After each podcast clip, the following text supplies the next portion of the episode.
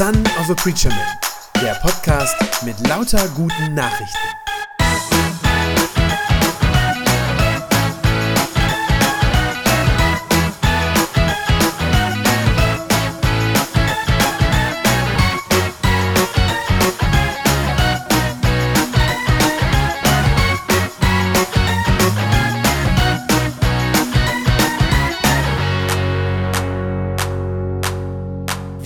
Starten nochmal in eine neue Reihe, bevor dann irgendwann schon ganz bald der Advent kommt. Das ist nämlich erschreckenderweise nicht mehr so furchtbar weit weg.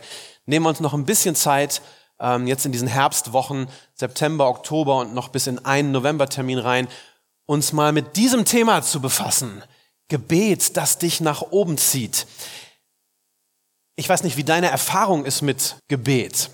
Ob das was ist, was dich jeden Tag begleitet, wo du sagst, ja, selbstverständlich bete ich und das fällt mir auch leicht, ich tue das gerne, das ist meine Freude zu beten. Ob das was ist, wo du sagst, na ja, hin und wieder mal, vielleicht eher so ein bisschen selten, oder ob du sagst, ähm, ich weiß gar nicht, wann das letzte Mal war. Weiß auch nicht, was, wenn du betest, wie du das dann machst, ja, was du für Routinen hast, ob du eine bestimmte Uhrzeit dafür hast, eine bestimmte Form, Vielleicht einen bestimmten Raum sogar im Haus, haben manche Leute.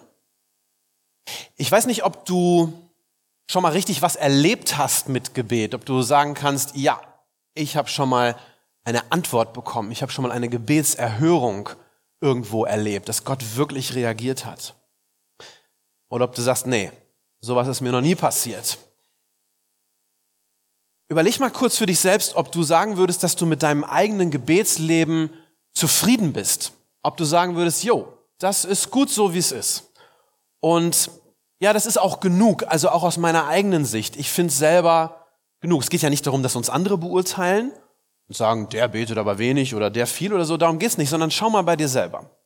Ist es was, wo du sagen würdest, ja, das, das läuft richtig gut und da, ähm, da bin ich im Gespräch mit Gott, da ist diese Beziehung ist da, die ist intakt. Oder ob du sagst, hey, eigentlich würde ich auch gerne ein bisschen mehr noch beten. Ich würde da eigentlich gerne tiefer gehen. Mein Wunsch nach Intimität mit diesem Gott, die ist eigentlich noch größer. Ich will dir jetzt nichts in den Mund legen, aber meine Erfahrung ist aus ganz, ganz vielen Gesprächen, dass viele Leute sagen, oh, ich habe da Probleme mit diesem Thema. Ich habe Probleme mit dem Thema Gebet. Das ist doch eigentlich merkwürdig, wenn man sich das mal überlegt, weil wenn man jetzt so eine Umfrage unter Christen machen würde, sagen ist Gebet jetzt was Wichtiges oder Unwichtiges? Ja, da wären sich alle einig, oder? Da würden alle sagen, Gebet ist total wichtig für den Glauben, für den christlichen Glauben. Als Christ, man betet, natürlich. Und dann ist es doch erstaunlich, wenn alle sagen, ja, es ist total wichtig, warum ist es denn dann trotzdem gar nicht mal so einfach? Ja, warum ist es trotzdem manchmal eine, ich sag mal, so eine Baustelle in unserem geistlichen Leben, in unserer Beziehung zu Gott? Es gibt ein ähm, Bibelvers, der immer wahnsinnig, der, der, gerne bei dem Thema genannt wird und der wahnsinnig herausfordernd ist. Ähm, den haben wir noch nicht jetzt hier vorne. 1. Thessalonicher 5, Vers 17 ist das. Da hat der Paulus mal an die Christen geschrieben, betet immer zu. Also mit anderen Worten, immer. Hört nicht auf. Und er will damit einfach sagen, das Gebet soll unser ganzes Leben prägen, ja, wirklich unseren Alltag als Christen. Und weiß jetzt nicht, was der Satz so auslöst. Ja, betet immer zu. Ob du sagst, ja klar, mache ich doch. Oder ob du sagst, oh, das ist ja die absolute Horrorvorstellung, wenn ich mir mein Gebetsleben anschaue. Und das soll ich jetzt sozusagen permanent machen. Das soll ich sozusagen in den, in jede Minute meines Lebens hinein verlängern. Äh, das, was ich als Gebet kenne, nein, danke. Könnte ja auch sein. Also Fakt ist, die meisten Christen, die ringen irgendwie mit diesem Thema. Und da schließe ich mich ausdrücklich da auch mit ein. Ich höre das wirklich oft dass Leute zu mir sagen, ja, Mensch, irgendwie, ich weiß auch nicht so richtig. Ich, eigentlich weiß ich, ich, ich müsste mehr beten, eigentlich will ich das ja auch, aber ich weiß nicht so richtig wie. Wie gesagt, auch bei mir selber, ich kenne das, ich, ich kämpfe auch so, wenn ich meinen Terminkalender angucke, ja, ich kämpfe um Freiraum, äh, einfach, sprich, einfach zeitlich, zeitlichen Freiraum fürs Gebet. Ähm, oft sind es so viele Termine, dass das Gebet dann das ist, was irgendwie hinten runterfällt. Aber ich will heute noch mal ein bisschen anders fragen, ehrlicher fragen. Lasst uns mal richtig ehrlich werden heute Morgen. Mal fragen, ist Zeit eigentlich wirklich der Grund? Ist fehlende Zeit, der volle Terminkalender, ist das eigentlich wirklich der Grund? Oder ist es vielleicht doch noch was anderes? Ist es vielleicht in Wahrheit doch so, dass mir Gebet, wenn ich ganz ehrlich bin, vielleicht manchmal auch ein bisschen lästig ist? Ja, dass es nicht so richtig, dass mich das nicht irgendwie packt, dass mich das nicht kickt, dass es mir, wenn ich ganz ehrlich bin, keinen Spaß macht, zu beten. Also ich kenne es auf jeden Fall auch von mir, auch dieses Phänomen. Ja, dass man Gebet so empfindet, wenn, wenn du Christ bist, dann kennst du es wahrscheinlich, dass du Gebet so empfindest als so eine weitere Pflicht. So ein weiterer Punkt auf einer endlosen To-Do-Liste, was sowieso alles sein muss. Ja? Und dann ist es eher eine Last. Dann ist es eher so, wenn du das auf deine To-Do-Liste draufschreibst, das ist zwar einerseits nicht schlecht, weil man es dann so vor Augen hat, ja, und sich vielleicht selber dran erinnert. Andererseits, oh Mann, dann ist es doch auch wieder nur so ein, eigentlich was, was Belastendes, oder? Einfach was, was wieder sein muss. Und man hat ein schlechtes Gewissen, wenn man es dann wieder nicht geschafft hat. Nochmal, eigentlich ist das komisch, denn wenn ich mal überlege, was ist Gebet? Gebet ist doch das Gespräch mit meinem Vater im Himmel, der mich liebt, sagt ja die Bibel, der mich liebt. Wie kann denn ein Gespräch zwischen Liebhabern lästig sein? Eigentlich komisch, oder? Warum ist mir Gott theoretisch total wichtig, aber irgendwie nicht praktisch? Warum tue ich nicht alles dafür, das Gebet in meinem Leben wirklich zur obersten Priorität zu machen? Die, die Wahl könnte ich ja treffen. Da wollen wir mal ein bisschen drauf gucken in diese Reihe und natürlich auch fragen, gibt es vielleicht auch irgendwie einen Ausweg oder zumindest sowas wie Lösungsansätze? Gibt es vielleicht eine andere Art zu beten? die sich nicht so anfühlt. Ähm, ich habe letztes Wochenende äh, bin ich habe ich eine kleine Auszeit gehabt und wirklich so ein Gebetswochenende gemacht. Und ähm, in der Zeit habe ich äh, unter anderem dieses Buch gelesen.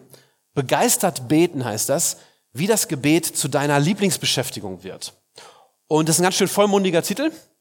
Ähm, aber ja, ja, ähm, das zeigt auf jeden Fall Wege auf, ähm, zumindest Ideen. Und ich werde einige Gedanken aus diesem Buch auch aufnehmen. Übrigens haben wir es auch auf dem Büchertisch seit heute. Also wer da noch tiefer einsteigen will, kann das nachher auch mitnehmen. Äh, aber ich werde so einiges davon aufgreifen. Ich habe das als sehr, sehr inspirierend empfunden und ich fand, ja, das weist tatsächlich nochmal den Weg zu einem anderen Level von Gebet. Ich glaube, was unser Gebet oft so schwerfällig und so mühsam macht, ist tatsächlich die Motivation, mit der wir beten, also unsere eigene Motivation. Ich habe es eben schon gesagt, oft beten wir entweder aus so einem Pflichtgefühl, das gibt es, das ist auch nicht immer schlecht, aber dauerhaft schon, oder? Also Pflichtgefühl oder, weiß nicht, wie es bei euch ist, wir beten, glaube ich, ganz oft, wenn wir was brauchen. Ja, wenn wir was brauchen. Das heißt, unsere Motivation zu beten, die ist oft eine, eine Not. Oder sagen wir mal ein bisschen kleiner, zumindest ein Bedürfnis. Irgendwas, was ich brauche. Irgendein Mangel, den ich in meinem Leben habe. Manchmal, ehrlich gesagt, auch nur ein Mangel, den ich meine zu haben. Aber das ist oft die Motivation, ja. Das ist dann der, der Grund, dass ich denke, oh, dafür, da muss ich eigentlich noch beten. Und dann geht man mit dieser Motivation ins Gebet rein. Und das führt dazu, dass man dann so seine innere Liste abarbeitet. Diese Punkte, die man irgendwie, an die man denkt diese, diese Bitten, diese Fragen an Gott. Ja, ähm, ihr kennt das bestimmt, ganz bestimmt. Also ich kenne es auf jeden Fall. Man sagt, Gott, bitte tue dies, ähm, segne jenen Menschen, sei bei mir, wenn ich das und das unternehme, das Vorhaben und so. Und ausdrücklich will ich das betonen, natürlich dürfen wir Bitten vor Gott bringen. Also die Lösung, die ich euch heute Morgen jetzt anbiete, heißt nicht, bitte Gott nie wieder um irgendwas. Quatsch. Natürlich dürfen wir Gott bitten. Bitten ist was Gutes. Jesus ermutigt dazu, dass wir Gott bitten. Und wisst ihr was? Wenn wir das tun, dann ehren wir Gott damit ja auch. Ja, es ist eine Ehre, dass wir unsere Bitten und unsere Anliegen vor Gott bringen. Warum? Weil das ja heißt, ich traue ihm das zu. Ja, das ist ja letztlich eine Aussage, die ich damit treffe. Wenn ich Gott um was bitte, dann sage ich, Gott, ich glaube, dass du das tun kannst. Und das ehrt ihn, dieses Vertrauen, das ich ihm da entgegenbringe. Also, Bitten ist nicht nur erlaubt, bitten ist was Gutes. Aber, und das ist jetzt die Frage, wenn das die einzige Gesprächsform mit meinem Gott ist, ist das dann gut? Und ich glaube, das ist es tatsächlich nicht. Wenn das die einzige Art ist, wie ich rede mit dem Liebhaber meiner Seele, dann passt es irgendwie wieder nicht. Ja, das wäre ja, ich, ich will das mal vergleichen mit einer Ehe. Wenn ich immer nur mit Bitten mit Gott spreche, dann wäre das wie in einer Ehe, wo man nur den Alltag miteinander organisiert. Wo man eben nur diese To-Do-Punkte miteinander abhakt. Hast du schon das gemacht? Wann müssen die Kinder abgeholt werden? Wer muss noch einkaufen? Ja? Wenn das der einzige Gesprächsinhalt in einer Ehe ist, dann ist da auch was schief. Dann ist da keine Freude mehr irgendwann. Also es gibt Tage, die sind so, ne? das äh, weiß ich auch. Aber wenn das das Einzige ist und ich mit meiner Frau nur so reden würde, dann ist da irgendwann keine, keine Freude an der Beziehung mehr. Sondern dann ist man schnell an diesem Punkt, dass man zwar irgendwie funktioniert, aber doch aneinander vorbeilebt. So sagt man das dann ja oft, ne? Und ich fürchte, dass uns das mit Gott manchmal auch so geht. Dass wir nur so mit ihm reden und dann sozusagen an ihm vorbeileben. Ich glaube deshalb, und das ist einer der Kerngedanken in diesem Buch auch, ich glaube deshalb, dass Gebet, das wirklich uns erfüllt, also Gebet, das, das glücklich macht, das meiner Seele sozusagen Nahrung gibt und das mich wirklich in eine lebendige Beziehung führt mit meinem Schöpfer. Ich glaube, so ein Gebet, wenn man das haben will, dann brauche ich eine andere Motivation dahinter, mit der ich bete. Dann brauche ich Freude daran, mit meinem Gott im Gespräch zu sein. Ja, das ist das, was ich eigentlich brauche. Ich brauche Freude an der Beziehung zu ihm, Freude daran, ihm gegenüberzutreten, ihm zu begegnen. Und das wäre dann so wie in einer, in einer guten Ehe, in einer lebendigen Ehe, ja, wo die Beziehung intakt ist, wo man sich nämlich tatsächlich aneinander freut, wo man morgens die Augen aufmacht und denkt, Mensch, schön, dass ich neben dieser Frau aufwachen darf. Das ist was anderes, merkt ihr, oder? Als wenn ich sozusagen nur Dinge auf einer Liste abhake. Also so eine, so eine Beziehung, wo man aneinander Freude hat, wo man glücklich ist, dass man einander hat und dass man miteinander Zeit verbringen darf. Das ist was anderes. Und wenn ich bei diesem Bild der Ehe mal bleibe, in so einer Ehe, wenn die so funktioniert oder hoffentlich immer wieder mal zumindest so funktioniert, dann ist die Motivation, dass ich mit meinem Partner rede, ja nicht immer nur, dass ich was von ihm brauche. Natürlich gibt's das auch und das ist auch in Ordnung, aber eben nicht nur, sondern die Motivation, dass ich mit meinem Partner spreche, ist doch hoffentlich der Mensch. Ja, der, der Mensch selber ist mein Antrieb, dass ich mit ihm reden will, weil ich ihn lieb habe und weil es schön ist, mit ihm zu reden. Und ich glaube, das wäre gut, im Gebet da auch hinzukommen, so eine Motivation zu haben, dass unsere Motivation fürs Beten Jesus Christus ist. Ja, seine Liebe, seine Sanftmut und gleichzeitig sein majestätisches Wesen. Ja, die Bibel redet davon, dass, dass Jesus herrlich ist, dass er wunderschön ist. Davon ist die Rede. Und das sollte uns ins Gebet treiben, ja, dass wir dem begegnen wollen, den sehen wollen. Wisst ihr, ich glaube, es gibt zwei Dinge, die niemals langweilig werden, von denen wir nie genug kriegen, zwei Dinge, deren wir sozusagen niemals überdrüssig werden können, wo wir nicht sagen, oh, jetzt reicht's.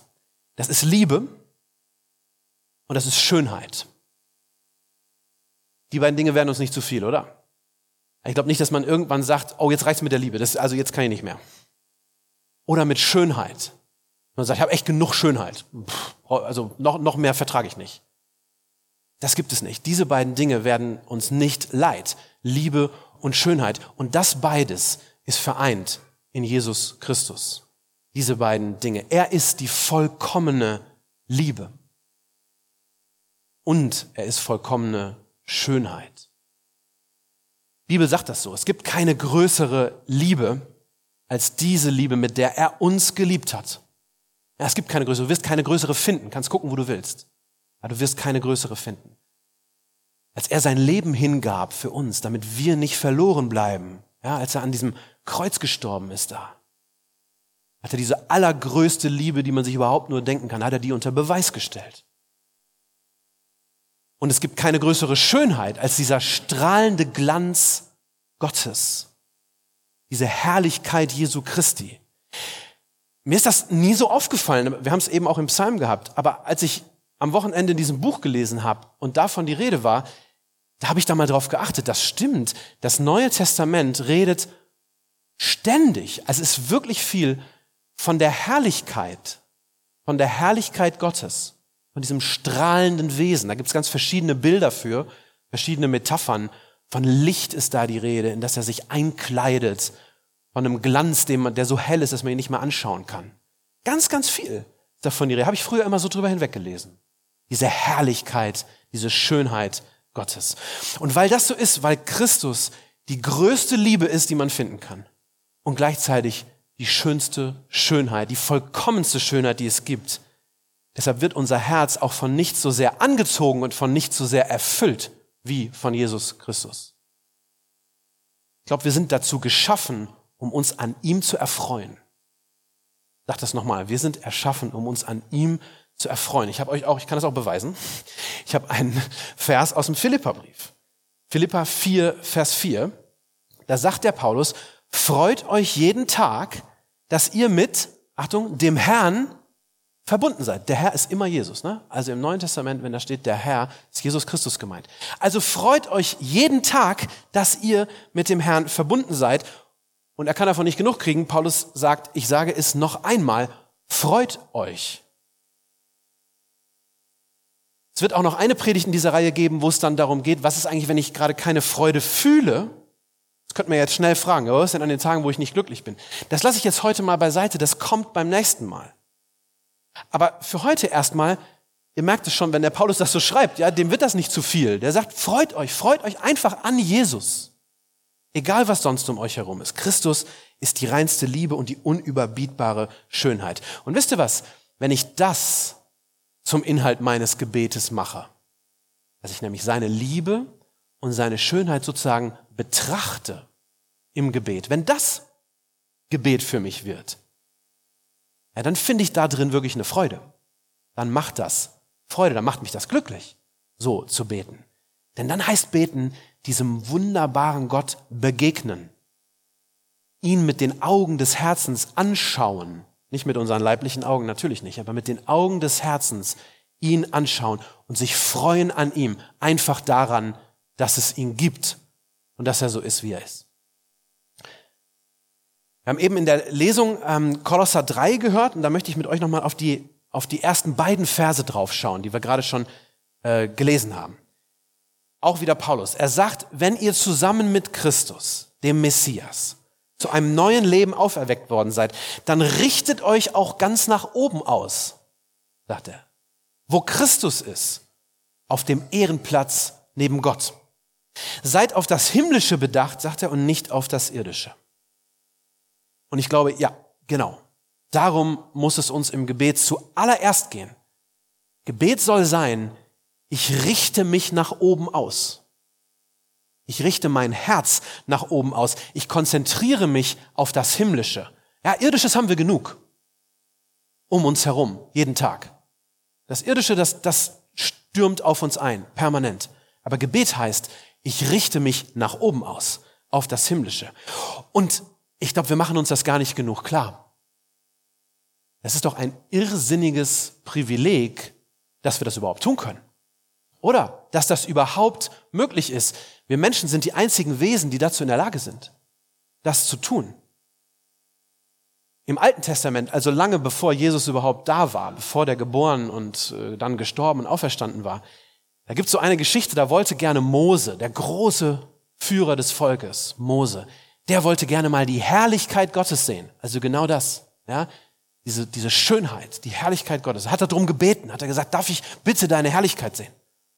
Dann hat Gott ihm dann gesagt, nein, das, das geht nicht.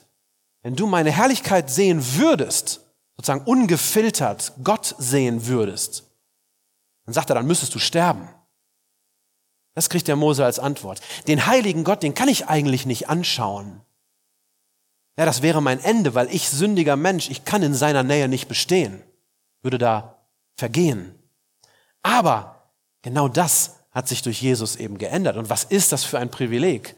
dass das heute möglich ist.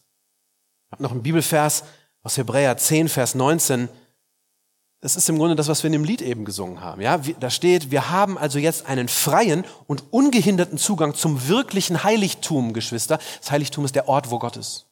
Ja, dahin haben wir Zugang. Jesus hat ihn eröffnet durch sein Blut. Das ist das, was wir gesungen haben in dem Lied. Ja, mutig komme ich vor den Thron, freigesprochen durch den Sohn. Das ist genau der Inhalt. Als Jesus sein Blut vergossen hat, hat er alle Schuld aus dem Weg geräumt. Und deshalb haben wir jetzt direkten Zugang zu dem ewigen Gott, weil Jesus den Preis dafür schon bezahlt hat. Also durch seinen Tod haben wir ungehinderten Zutritt zu dem Heiligtum. Gibt ein anderes Bild in der Bibel und wie gesagt in dem Lied auch drin, ja. Dieses Heiligtum, das ist der Thron Gottes, wo er sitzt und regiert als König. Davon, davon ist auch die Rede oft in der Bibel. Und wir können ihn mit den Augen des Herzens dort schon sehen, diesen verherrlichten, den erhöhten König auf dem Thron. Noch was äh, kurzes aus dem Hebräerbrief, noch mal so ein Vers, finde ich auch genial. Da steht, Jesus sehen wir bereits. Jesus, obwohl der nicht sichtbar hier jetzt heute Morgen in diesen Bankreihen sitzt, aber da steht, Jesus sehen wir bereits, der für eine kurze Zeit geringer als die Engel gemacht wurde und jetzt wegen seines Todesleidens mit Herrlichkeit und Ehre gekrönt ist, denn er hatte den Tod auf sich genommen damit auf diese Weise Gottes Gnade zu allen Menschen käme. Er ist gekrönt, steht da. Er ist ein König, der herrlichste von allen. Das, glaube ich, sollte der Kern meines Gebetes sein. Er seine Erlösungstat, das, was er getan hat für mich. Seine Worte, die er gesprochen hat. Seine Liebe, die er für mich hat dass ich im Gebet seine Schönheit bedenke, dass ich mich darauf, darauf mein, mein Denken ausrichte und mein Herz, dass ich das sozusagen meditiere, wenn ich mal dieses Wort benutzen soll. Also sprich darüber nachdenke, immer wieder und immer wieder, ihn dafür preise. Die Welt, die weiß das nicht, was das heißt. Also Leute, die keine Christen sind, die können das nicht verstehen. Für die würde das alles sehr albern klingen, was ich jetzt gerade sage. Ja, die Welt versteht das nicht, aber wir dürfen das schon sehen steht hier in diesem Vers, weil wir seine Kinder sind. Und noch einmal einen Vers aus diesem, aus diesem Kolosser 3, aus dem, was wir in der Lesung gehört haben. Da steht es auch nochmal. Wenn Christus, der Messias, euer Leben, also der ist euer Leben, ja, wenn der einmal allen sichtbar werden wird, dann wird auch offenbar werden, dass ihr seine Herrlichkeit mit ihm teilt. Wir teilen das mit ihm, diese, diese wunderbare Herrlichkeit. Steht auch, irgendwann werden das alle sehen, aber als Christ darf ich es eben jetzt schon sehen. Wow. Was für ein Privileg. Ja, ich sollte das jetzt schon zum Hauptinhalt meines Gebetes machen, diesen herrlichen Gott zu betrachten, zu bestaunen. Ich kann staunen über ihn im Gebet. Ihn verehren, ihm auch meine Liebe sagen, ja? Wir sagen immer, Gott liebt uns, ja, aber lasst uns das ihm doch umgekehrt sagen. Gott, ich liebe dich. Wenn das Gebet ist, ja, das wird nicht langweilig. Da bin ich fest von überzeugt. Das wird einem nicht zu viel. Dieser Anblick von reiner Liebe und purer Schönheit, der wird mir nicht zu viel. Also wenn ich im Gebet den Blick meines Herzens auf ihn richte, wie er da sitzt auf dem Thron, dann ist das Freude. Das nicht mühsam. Dann ist das was, wovon ich nicht genug kriegen kann, wenn ich mich da einmal drauf einlasse. Also, Gebet, das nicht langweilig wird, sondern das mich wirklich erfüllt, ist, glaube ich, so, solches Gebet vor dem Thron Gottes. Gebet vor dem Thron Gottes. Also wenn ich meinen Blick nach oben richte, statt auf das ganze Irdische um mich herum. Wenn mich nicht meine Probleme ins Gebet treiben, sondern wenn die Schönheit Jesu mich ins Gebet zieht, weil ich das will, weil das gar nicht anders geht. Und nochmal, dabei geht es nicht um eine aufgesetzte Fröhlichkeit, in irgendeiner Weise, sondern es geht um echte, um tiefe Freude an Gott. Nochmal, da wird es nochmal in der eigenen Predigt drum gehen. Weiter, habe ich gesagt, geht es erst Ende Oktober, weil jetzt erstmal Herbstferien sind. Dann habe ich eben schon gesagt, dann geht es um Beten in freudlosen Zeiten, also wenn ich das eigentlich erstmal gar nicht fühle. Ähm, wir werden aber in der Reihe auch noch zum Thema haben, wie geht denn das jetzt konkret? Das war jetzt heute erstmal so eine so eine biblische Grundlegung. Und wenn jetzt der eine oder andere sagt, ja Mensch, das klingt ja alles toll, diese Herrlichkeit, der Thron, das zu betrachten und so, aber wie mache ich das denn jetzt konkret? Ja, kommt bitte wieder. Ähm, da wird es nochmal drum gehen. Bis dahin für heute nur diese drei Punkte, nehmt bitte mit. Achtet mal, wenn ihr demnächst die Bibel lest, achtet mal auf dieses, wie oft von Herrlichkeit die Rede ist, wie wichtig das ist, biblisch gesehen, diese Herrlichkeit Gottes, die Herrlichkeit Jesu Christi, dass wir die vor Augen haben. Zweitens, nehmt euch das mit, dass vielleicht, zumindest nicht immer, der Grund für das Gebet unsere, unsere Bedürfnisse sind, sondern der Grund für unser Gebet, es sollte er sein. Er, dieser wunderbare Gott. Und drittens, probiert es einfach mal aus. Ja, nehmt euch einfach mal Zeit. Da braucht man Zeit für. Das geht nicht in fünf Minuten. Immer Minimum eine halbe Stunde. Nehmt euch die Zeit und sagt Gott im Gebet, dass ihr ihn bewundert. Dass ihr ihn schön findet, dass ihr ihn liebt. Einfach dafür, wer er ist und was er getan hat. Das kann man ruhig wiederholen. Und guck mal, was, was passiert. Ich glaube, das ist Gebet, das wirklich nach oben zieht. Amen. Das war eine gute Nachricht vom Son of a Preacher Man. Wenn sie deinen Glauben gestärkt hat, dann abonnier doch einfach meinen Podcast bei Spotify, iTunes oder podcast.de und gib mir ein Like auf Facebook. Ich hoffe, du hörst mal wieder rein. Gott segne dich und bis bald.